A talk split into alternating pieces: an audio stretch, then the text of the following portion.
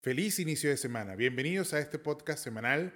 Acompáñame a analizar todo el contexto económico que tiene que ver con tu dinero, con el mío, con el de todos. Recuerda, mi nombre es Joan Morán y, puedes seguirme a través de las cuentas de Instagram arroba contadorben.cl o incluso también ubicarme a través del canal de YouTube. Recuerda que este podcast lo puedes ubicar en cualquiera de, eh, digamos, eh, las plataformas que sí sean de tu preferencia. ¿ok? Eh, terminaron las fiestas patrias. Ya hoy nos encontramos a fecha del 20 de septiembre. Se terminaron las fiestas patrias, se terminó el fin largo. Eh, fue, un fin, fue un fin de semana que probablemente muchas personas salieron. Eh, yo salí este, de viaje. Fui a La Serena. Muy bonito, muy chiquitito, sí, pero bastante espectacular. Un viaje de descanso, ¿ok? Así que, pues nada, estamos con las pilas recargadas para entonces iniciar con eh, pie fuerte toda esta semana, que es una semana bastante noticiosa, sobre todo porque, bueno, no fui el único que se tomó unas pequeñas vacaciones. Muchas personas, eh, eh, normalmente cuando entramos en fiestas patrias, todo se deja para la semana siguiente, ¿ok? O el día siguiente como tal. Vamos a, como siempre, vamos a destacar las noticias que habrían sucedido la semana pasada, o que la semana pasada fue una agenda noticiosa bien cortita. Recordemos que eh, el, fin largo empezó el viernes y finalizó obviamente el día de ayer domingo. Eh, vamos a destacar las noticias que sucedieron. ¿no? La primera es, bueno, caen las solicitudes del crédito hipotecario. Esto es muy evidente. Todo esto debido a la alza de la tasa de interés por parte del Banco Central, que sin embargo siguen estando bajas las tasas de interés de los créditos hipotecarios, sobre todo comparado a hace cinco años. ¿okay? Este, la tasa de interés está oscilando entre los 3.5 a eh, casi el 4%. Yo creo que estaría exagerando, pero estaría más o menos por ese promedio. Y bueno, la han caído sobre todo porque bueno, muchas de las personas que eh, se basan a través del crédito hipotecario eh, puede que estén más ligados a la inversión que probablemente a la vivienda o las primeras viviendas. ¿okay? Recordemos que Chile tiene una gran base de inversión inmobiliaria donde no solamente las personas eh, compran eh, propiedades, sobre todo eh, para vivir, sino, bueno, sobre todo para, bien para invertir, ¿ok? hay ciertos mecanismos tributarios que pudiésemos abordar en otro capítulo, en otro episodio, para que, bueno, entendamos un poco más sobre este mundo inmobiliario, ¿ok? Pero lo cierto es que han caído la solicitud del crédito y se, se estima que básicamente la caída se deba a estas personas que de alguna u otra forma invierten en este sector. ¿okay?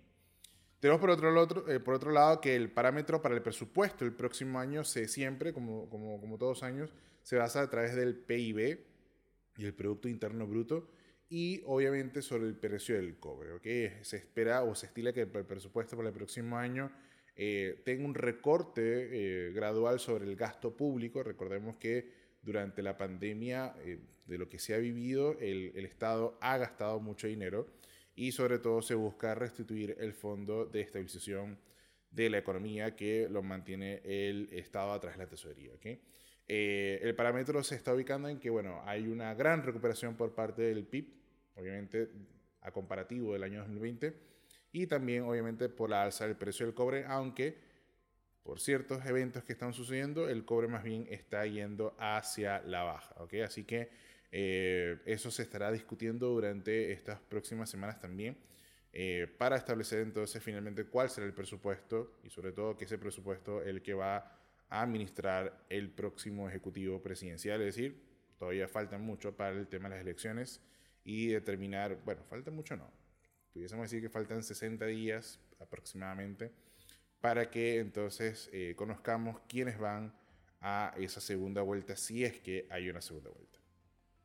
Por otro lado, bueno, lamentamos la noticia de que eh, han subido un 36% según un indicador según la Universidad de Chile eh, y sobre la base de la quiebra de empresas que han solicitado o han liquidado la quiebra debido obviamente a la pandemia. Aquí al menos mil empresas han liquidado sus bienes y cerrados por la pandemia eh, esto todo debido bueno, a incumplimiento de pagos o porque finalmente los créditos o los pasivos que tenían ya no los pueden postergar. Así que muchas de estas empresas se están acogiendo a la ley de quiebra para finalmente entonces poder salir de alguna u otra forma no tan perjudicados en este proceso. ¿okay? Recordemos que la ley de quiebra eh, eh, establece que para los propietarios de la sociedad, cuando hablamos de estas miles de empresas, hablamos de pequeñas empresitas, por supuesto, microempresas, pero eh, hablamos que los, los, socios o los dueños de la sociedad no pueden reorganizarse o pueden participar en nuevas sociedades al menos por un plazo de cinco años. ¿okay? Eso se debe porque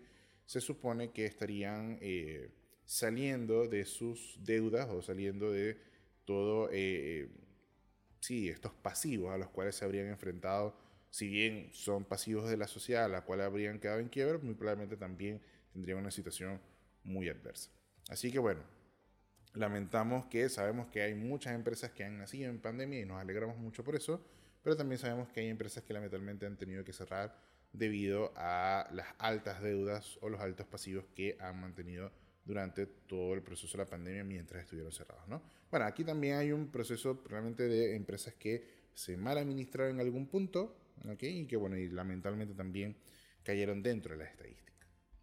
Y bueno, para cerrar, eh, la semana pasada se dio a conocer que más, o casi un sí, bueno, más de un millón y medio de clientes mantienen deudas de servicios básicos por más de 600 millones de dólares. ¿okay? Eh, se establece que el promedio por cada deudor estamos hablando de 364 mil pesos aproximadamente, un monto bastante alto, sobre todo en el sector eléctrico. ¿okay? Eh, lo que se demanda y lo que pide el sector eléctrico eh, sobre el Estado, porque recordemos que hay una ley que establece que no se permiten cortes de la electricidad mientras exista la base de la pandemia, o hasta así que el Ejecutivo lo decía, digamos, como para que el servicio se continúe, ¿no? Lamentablemente, como siempre, hay personas que han, tomado esta base de la ley a su favor y lo que denuncia eh, esta, estos servicios o estos gremios de los servicios eléctricos, generales eléctricos, eh, eh, que la mayoría o la gran mayoría de los deudores son personas de alto consumo. O sea, no es para decir que puedan ser personas en su casa normal, no, no, son personas de alto consumo, sobre todo también en el área de industrias. ¿okay? se están aprovechando de esta norma o esta, o esta tabla de ley que no permiten cortes eléctricos para las personas que estén morosos ante este servicio. Eh, la comuna que más reporta eh, deudores es La Pintana, ¿okay? este, seguido de otras comunas como La Florida eh, y también Viña del Valparaíso, perdón, en, la región del Valparaíso de Quito. Si quieren ampliar un poco más esta noticia, lo pueden ver a través del diario financiero que salió el jueves 16, que habla de los grandes morosos sobre este servicio y hoy es el tema de la reforma ambiental que vamos a estar tocando un poco más adelante. Entonces, bueno, estas fueron, las noticias que destacaron durante la semana. Recordemos que fue una semana bastante cortica, así que vamos a tener eso por ahí. No antes de empezar con las noticias que esperamos para la semana, eh, recuerda, chicos, seguirme a través de arroba contador.cl para ver distintos tips, para ver distintos, distintos temarios. Y si obviamente quieres hablar conmigo a través de lo del podcast o quisieras tener algún tema, por favor, házmelo saber. ¿okay? Eh, cuando terminemos todo lo que tiene que ver con la carrera presidencial, faltan básicamente dos episodios adicionales que vamos a estar bien eh, dimensionando sobre toda esta carrera, que es muy importante tener en cuenta. Vamos a hacer otros espacios para también tener entrevistas con emprendedores para establecer ciertos eh, rubros los cuales vamos a estar comentando que también están impactando en la base económica y para tenerlos en cuenta siempre ahí. También vamos a tener entrevistados especiales, así que vamos a, vamos a esperar, vamos a esperar. Se, viene, se viene bueno, se viene bueno. Sigamos por acá, vamos con las noticias destacadas para la semana. ¿okay? Bueno, obviamente esto es semana clave, esta semana se discute finalmente la ley corta de pensiones, la que estableció el presidente Piñera eh, días pasados, donde ubica o trata de elevar el, a un 80% la base de la pensión solidaria, es decir, que más personas puedan entonces ser beneficiarios de un piso para recibir sobre la base de sus pensiones y obtener una pensión digna. ¿okay? Eh, todo esto obviamente para frenar el cuarto retiro que también está en discusión durante esta semana. ¿okay? Eh, hay un, hay un, hay un, digamos, un jalón de establecer quién es el que va a ganar sobre todo esto. Eh, y como nos los ha enseñado eh, los últimos tres retiros, muy probablemente ambas decisiones se den. Entonces, no solamente estaríamos aprobando la ley corta de pensiones, sino también se estaría aprobando la base del cuarto retiro. ¿okay? Obviamente es una mala política, sabemos que es una mala política, sobre todo para los efectos inflacionarios que pueda ocurrir, pero eso, más que ello es la desvalorización que puedan tener los multifondos dentro ¿okay? de lo que ocurra bajo este cuarto retiro del 10%. ¿okay? Recordemos que aquellos que no deciden retirar, de igual forma se van a ver afectados por la baja de los precios de las inversiones a las cuales tendrán que ofertar para poder generar liquidez sobre esta base del cuarto retiro. ¿okay? Eh, se establece eh, bajo, bajo alguna primicia, digamos como un poco adelantada, se pronostica que eh, grandes, grandes partes de los que puedan retirar el 10%, o este cuarto retiro del 10%, serían muy pocas personas realmente, ya que no habrían casi fondos. ¿okay? el Estado no ha comentado nada sobre el bono para los efectos del retiro, como lo ocurrió en el tercero, así que eh, muy probablemente esto no se vaya a dar dentro de la discusión. Sin embargo, si estás, hablando sobre lo que es eh, establecerlo a través de la base del impuesto, pero incrementando eh, a diferencia del segundo retiro. que Esto lo está, digamos, promocionando Gabriel Boric. Al principio, este candidato de la izquierda había comentado que él no estaba de acuerdo al cuarto retiro, pero todos sus parlamentarios o todos los de su, digamos, partido político, pues les dieron la espalda y dijeron que sí iban a votar sobre el cuarto retiro. Así que bueno, eh, cambió su speech, cambió su discurso diciendo que sí se va a aprobar entonces, o que sí está de acuerdo en aprobar el cuarto retiro, pero estableciendo entonces la base de la regresividad a través del impuesto. ¿okay? A diferencia del, segundo retiro, en este cuarto eh, se estaría instalando un plan donde se pague impuestos de las personas que tengan ingresos por superior a los 2 millones 600 mil pesos como base líquida aproximada. Todavía falta que, que, esto se dé. Hay personas del oficialismo, del oficialismo que dicen que no. Hay personas finalmente, o diputados o senadores de la parte de la oposición de la izquierda que dicen que obviamente se va a dar. Pareciera que ese es el camino que lamentablemente va a tomar el rumbo de este cuarto retiro, pero también el beneficio de la ley corta de pensiones, bueno, que como le dijimos en el episodio pasado, a cuenta de qué, ¿no? Muy probablemente este, vamos a tener eh, allí un costo inmediato, sobre todo en el mediano largo plazo, entre más impuestos o la base de secciones que puedan ir quitando. Eso. Por otro lado, tenemos entonces que las mujeres han recuperado el 73, perdón, han recuperado el 73% de los empleos perdidos. Recuerden que en la base eh, habíamos hablado la semana pasada que la región metropolitana había recuperado el 80%, pero sin embargo las mujeres todavía estaban ahí recuperando. Bueno, esto ha dado una gran estadística, una gran noticia. Eh, las mujeres se han atrevido a recuperar sus empleos, han atrevido a entrarse entonces de nuevo a el mercado laboral y obviamente todo esto debido también a los incentivos que ha otorgado el Estado para la contratación de las mujeres, pero también la vuelta a las clases. Aquí recordemos que ya eh, muchas muchos de estas mujeres madres ya han enviado a sus hijos en este, digamos, sistema híbrido de asistencia a las clases. Así que bueno, eso es una buena noticia también para el mercado laboral, sobre todo en un país que todavía siendo desigual en la base con las mujeres. Así que hay un gran incentivo eh, todavía. Recordemos que está el IFE laboral donde hay, un, hay, un, hay una gran base adicional para las mujeres y también para el subsidio de contratación eh, que tiene eh, bonos adicionales para las mujeres que se quieran o que las empresas quieran contratar. Así que eh, esos incentivos han dado en el clavo y obviamente las mujeres han podido recuperar esta base del empleo. En noticias internacionales un poco más que también afectan el contexto acá en Chile es que Biden anuncia la rebaja del impuesto para la clase media. Eh, eh, espera equilibrar un poco más la balanza del ingreso a través del tributo. anuncia entonces la rebaja de este impuesto que podría beneficiar a más de 50 millones de personas que viven o habitan dentro de ese país y que obviamente afecta a la base de la clase media. ¿no? ¿Cómo pudiese afectar esto a, digamos, al resto del mundo? Porque, bueno, obviamente esto es como una especie de, como lo decíamos en la economía, todo esto es como un ecualizador, ¿no? Eh, obviamente, al rebajar la base de los impuestos, se estaría programando o se estaría estableciendo una nueva alza de impuestos para las grandes corporaciones o incluso las medianas empresas, ¿ok? Así que eh, toda la base de las ganancias de capitales que pudiesen existir estarían bien afectadas por la por la incremento de este impuesto eh, que pueda existir dentro de la Organización de los Estados Unidos como tal. Así que bueno, también hay que esperar cómo esto va avanzando para saber entonces cómo afecta al resto del mundo. ¿okay? Y bueno, dentro de esa, eh, digamos también cómo afecta al resto del mundo, tenemos entonces a esta gran empresa eh, del gigante asiático Evergrande, una empresa inmobiliaria que lamentablemente por diversificar o intentar diversificar la base de sus inversiones, hoy se encuentra con el portafolio de, inversión que tiene como pasivo más grande del mundo. ¿okay?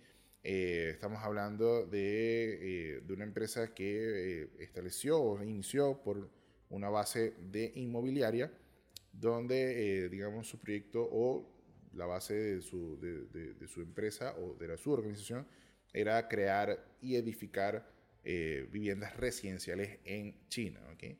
Sin embargo, se fue diversificando un poco más, creando hasta teléfonos, carros eléctricos, etcétera, etcétera, etcétera. Y esto ha dado que se ha endeudado por demás y al parecer no tiene flujo de caja para hacer pago de sus deudas. ¿okay? Eh, Evergrande, o, eh, digamos, durante esta semana se vence un primer, un primer pago de intereses de 80 millones de dólares y se espera, o así lo han establecido, que Evergrande lo tendrá que pagar con activos inmobiliarios. Eso data de que hasta las grandes empresas pueden estar mal administradas. La cuestión no es diversificar, sino saber hacerlo. Hay que entrar, digamos, a diversificar las inversiones, hay que saber cómo hacerlo y no volverse a lo loco colocando dinero que probablemente te genere más compromiso. Así que bueno, esperemos cómo se va desarrollando la noticia de Evergrande realmente va a quedar eh, en, una mala, una mala racha para sobre todo aquellos acreedores que le dieron estas inversiones a esta empresa. Por otro lado, bueno, tenemos que crece, crece la, la, inversión y sobre todo la industria de videojuegos en el mundo, pero sobre todo aquí en Chile. Incrementa desde la pandemia, obviamente sabemos que muchas personas al quedarse encerradas en casa, bueno, obviamente quieren de alguna u otra forma eh, pasar el tiempo y bueno, vamos a estar claros, los sectores del gaming han, eh, han, han elevado mucho ese, este sector de industria. ¿no? Cuando hablamos de videojuegos, hablamos de todos los videojuegos. No solamente hablamos de una consola o a través de un computador, sino también a través del móvil. Hay muchas personas que hoy por hoy juegan. Según una estadística, eh, más de 9 millones de chilenos consumen cualquier tipo de, cualquier tipo de videojuego, cualquier tipo de base de, de, eh, de digamos, de artículo dentro de este rubro de los videojuegos. ¿no? Cuando hablamos de videojuegos no solamente hablamos del juego como tal, sino que toda la indumentaria o todo lo que, eh, digamos, conlleva lo que es entonces el contexto de ser un gaming, ¿no? Que es la silla, que es el computador, que si los accesorios, adornos, etcétera, etcétera, etcétera, está dentro de esta base de los videojuegos como tal, ¿ok? Este, si no vamos, no vamos muy lejos, tenemos eh, grandes, eh, grandes personas, sobre todo en España, como Ibai, eh, rubios y entre otros, aquí, que están dentro de esta base del gaming, bueno, tienen grandes alcances y bueno, han tenido una gran rentabilidad eh, a través de los canales como Twitch, que es un canal para poder transmitir en vivo los juegos que estos así están de moda, por así decirlo, ¿no? o que están jugando, para la redundancia. Latinoamérica no se escapa de todo esto y también hay grandes gaming, sobre todo en Colombia, hay grandes gaming, pero también aquí en Chile los existen, ¿no? Eh, eh, este rubro ha crecido, eh, digamos, increíblemente. Lo sé a, cuenta propia porque he manejado ciertas cuentas de la base de los videojuegos y he visto un gran crecimiento y este crecimiento se va a seguir sosteniendo por un muy buen tiempo. ¿okay? Se hablaba de hecho que este, en la industria una persona pudiese, pudiese gastar por lo menos a, su inicio de entrar en este mundo del gaming aproximadamente entre un millón a un millón y medio entre todas las bases de la indumentaria y pudiese seguir aportando y gastando sobre esta base de esta industria al menos unos 300 mil pesos a 500 mil pesos de forma anual entre juegos y suscripciones.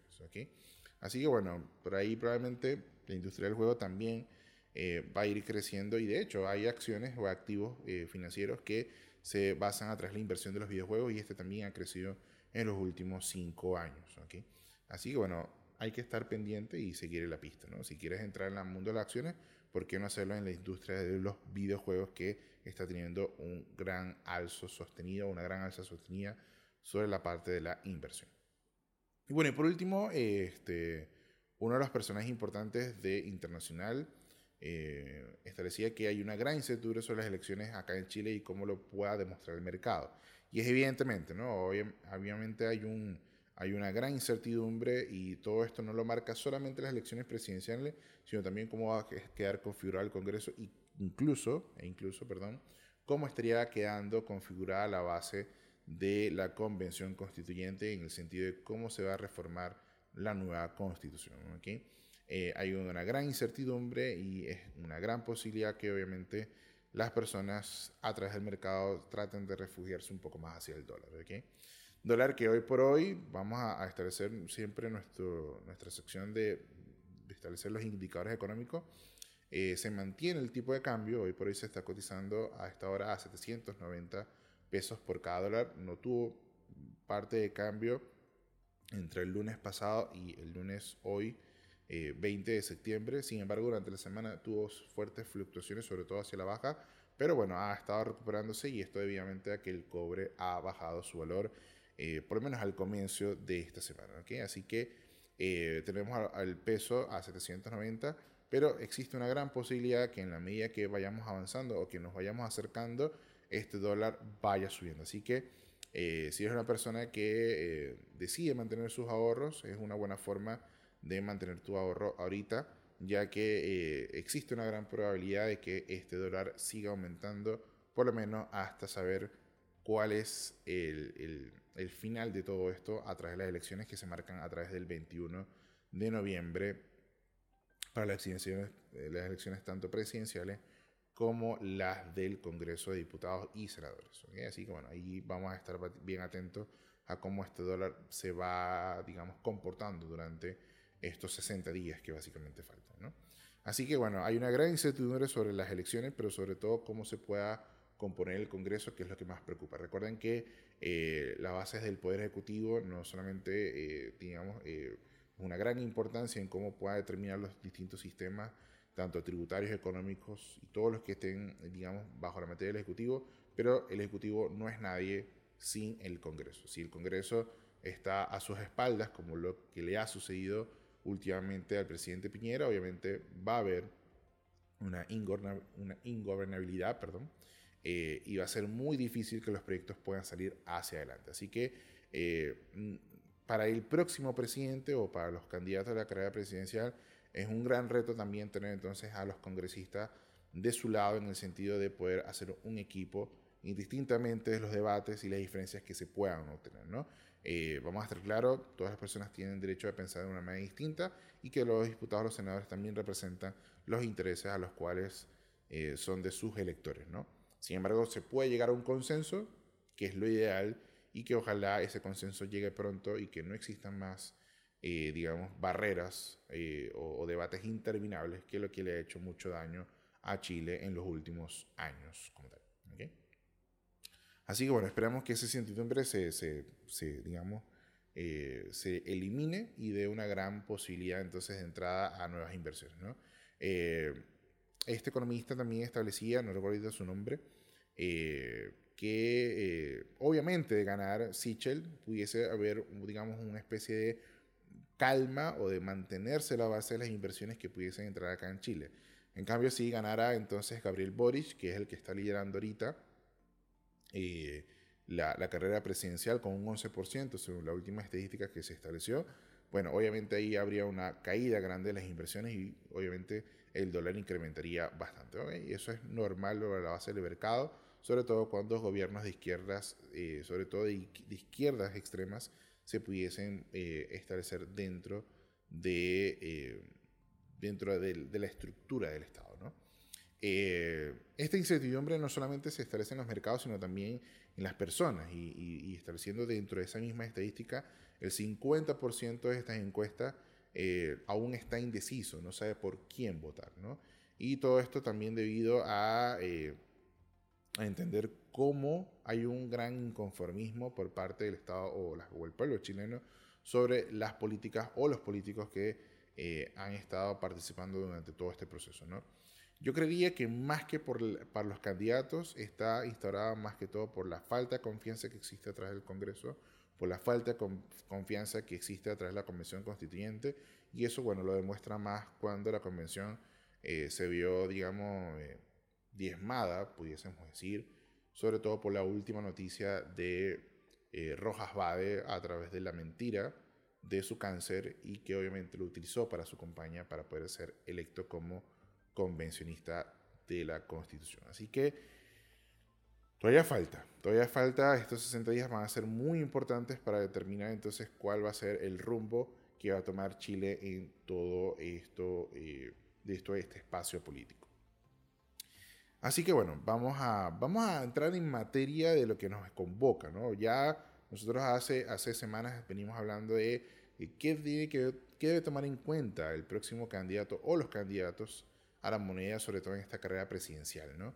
Eh, la reforma previsional ya la discutimos, la reforma tributaria también la discutimos, y la semana pasada hablamos de la institución, ¿no? ¿Qué es lo que debería el candidato presidencial entrar en todo esto?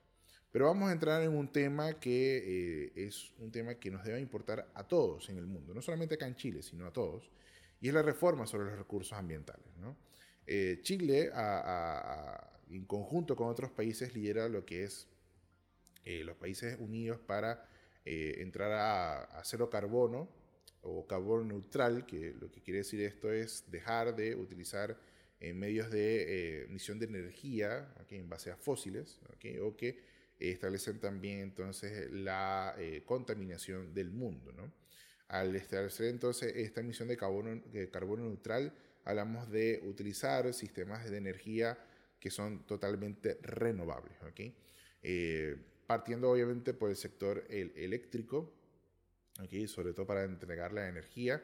Eh, hoy por hoy hay, mucho avance tecnológico en cuanto a lo que es, es los sectores eléctricos, sobre todo acá en Chile, por la energía solar, eh, donde más destaca. En el norte hay grandes paneles solares, sobre todo en el desierto de Atacama, y eh, siguen habiendo inversiones para incrementar esta base de energía solar. ¿no? Eh, a, paréntesis como comentario, yo estuve en el Valle del Elqui el fin de semana y tuve la oportunidad de comer en un restaurante que lo hacen todo con energía solar, es decir, cocen y, digamos, cocinan sus comidas en gran mayoría por esta energía solar. ¿no? El Valle del Elqui tiene como una especie de, eh, como, como digamos, de valle muy cerradito que hace que aparte por la altura, estamos a 1300 metros a nivel del mar, eh, hace que el sol sea más fuerte que probablemente en la costa. Eh, y esto obviamente se aprovechan los lugareños para utilizar esta energía. Había muchas, muchos paneles solares dentro del Valle del Elqui y esto da entonces sentido de cómo Chile trata de aprovechar esta energía. ¿no? Eh, la concentración de los rayos ultravioleta eh, es más fuerte en el territorio chileno, sobre todo en el norte de Chile. Eh, tenemos también lo que es el sistema eléctrico a, a, través de la, del aire, no recuerdo exactamente el nombre y me disculpan para no decir cualquier estupidez. obviamente también hay un sector en el sur y en el norte también existen instalaciones sobre eh, la base de obtener eh, fuerza eléctrica a través impulsada del aire, ¿no? a través de los vientos. ¿no? Pero eh, lo que más preocupa, más allá del proceso de lo que en Chile es la base de la energía, de la energía no es solamente que se está haciendo un avance tecnológico en las energías renovables o en las energías que no emiten este, dióxido de carbono hacia el ambiente, sino que todavía hay este, muchas muchas compañías del sector eléctrico que siguen utilizando, eh, ya sea a base del carbón o sea a base de los fósiles, ¿no? Este, y esto hace que, bueno, eh, Chile espera que en el 2050 sea carbón neutral, muy lejano de los otros países que ubican tratar de estar dentro del 2030 o el 2035. ¿okay? Así que es muy importante saber qué es lo que está haciendo Chile para establecerse dentro de las reformas este, que tienen que ver con, con, con, el sector energético y, eh, y, todo lo que va conllevando entonces a eh, mejorar también el ambiente y, vamos a estar claros. Eh, Chile es uno de los países que va a estar más afectado, más que la región latinoamericana, eh, en que no llegar a este, a este proceso de el carbono, carbono neutral cero. ¿no? ¿Por qué? Porque obviamente Chile está viviendo ya lo que es la sequía, ha dejado de llover evidentemente, y esto hace que también se racione un poco más el agua.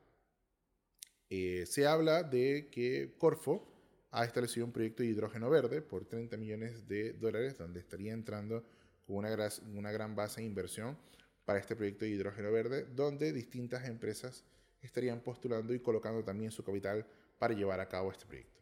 Eh, ¿Qué es el hidrógeno verde? Básicamente es a través de lo que es el proceso de la condensación, utilizar o hacer agua potable, ¿ok? Eh, o agua en, en cualquiera de sus efectos. Eh, lo que básicamente quieren establecer algún, una especie de ciclo donde se pueda generar agua de manera constante y así no depender de las lluvias. Eh, esto obviamente eh, es un gran proyecto y se mira también un proyecto que se pueda internacionalizar. al crearse la patente la base de hidrógeno verde, Chile estaría entonces como el pionero en el mundo en utilizar este tipo de tecnología y eso pudiese ayudar bastante a las bases económicas acá en Chile, pero más que todo sobre, eh, es establecer o, darle una pausa al consumo que ha llevado eh, la humanidad a la tierra en todo lo que tiene que ver con el sector ambiental. Eh, Chile es, es, el país más preocupado en que todo esto se dé porque su base ambiental es la que se ha, habido, se ha visto más perjudicada durante los últimos años. Así que e-, es muy importante que los candidatos presidenciales tomen esto en cuenta para su próxima, eh, digamos, eh, campaña presidencial, ¿no? De hecho, la gran mayoría de los candidatos ya tienen a un, digamos, a un, a un especialista que está entonces eh, viendo todo lo que tiene que ver con el sector energético y el sector ambiental. no es de extrañarse que Sichel establece a través del impuesto verde donde busca incrementar impuestos a los sectores de las empresas que aún utilicen eh, energía en base al carbono y que obviamente contaminan el ambiente. ¿no? En el caso de Gabriel Boric, bueno, ubica más bien trata de, eh, de, saldar deudas, sobre todo la deuda que habíamos comentado en la noticia destacada, que ocurrió la semana pasada, eh, para poder evaluar la situación. Así que, bueno, ahí eh, hay, hay, una gran diferencia en que ocurre entre estos ambos candidatos y bueno, y los otros candidatos también tienen sus puntos de vista eh, en cuanto a esto de la reforma ambiental que pueda existir, ¿no? Recordemos que el agua ha sido un gran tema, sobre todo también fue un tema que fue, eh, salió a, a, relucir dentro del estallido social, ya que se hablaba que el agua se le da concesión como bien público, más que todo a las grandes empresas y, este, y los agricultores menores eh, se han visto obviamente en la necesidad de ubicar otro ramo de ingreso o otro ramo de trabajo ya que no pueden trabajar o no pueden laborar porque no existe un agua. ¿no? Eh, puede que sea cierto, evidentemente hay bases de, de, de esto del agua. Eh, de hecho, hay, una, hay un documental que se llama Rotten en Netflix que habla sobre la comida y cómo la sociedad de consumo ha hecho de que existan grandes mercados, eh, incluso mafia, para base de lo que son los alimentos. Y cuando se habla del aguacate, o como se le dice aquí la palta, Chile sale a relucir sobre todo por la base de este consumo del agua, que es muy necesario para, eh, eh, digamos, generar y cultivar lo que es el aguacate.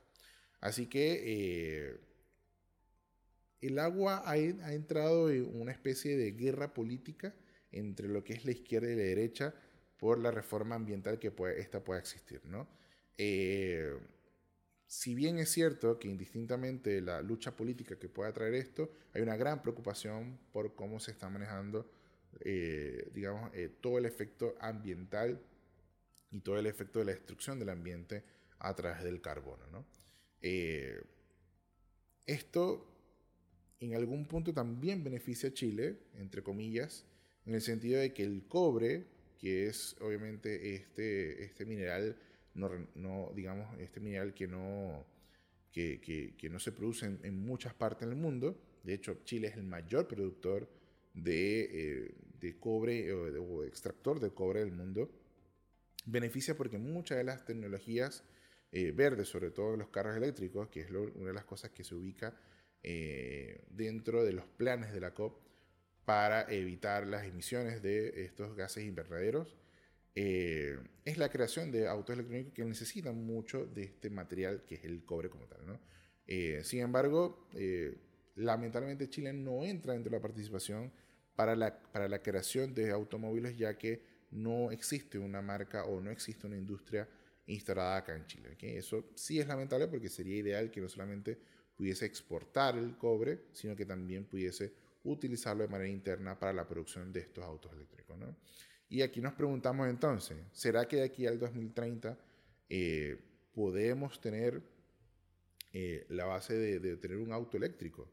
Porque si tú cotizas hoy por hoy, obtener un, un auto eléctrico se considera un auto de lujo, porque normalmente oscilan entre los 20, 25 a 30 millones de pesos su valor.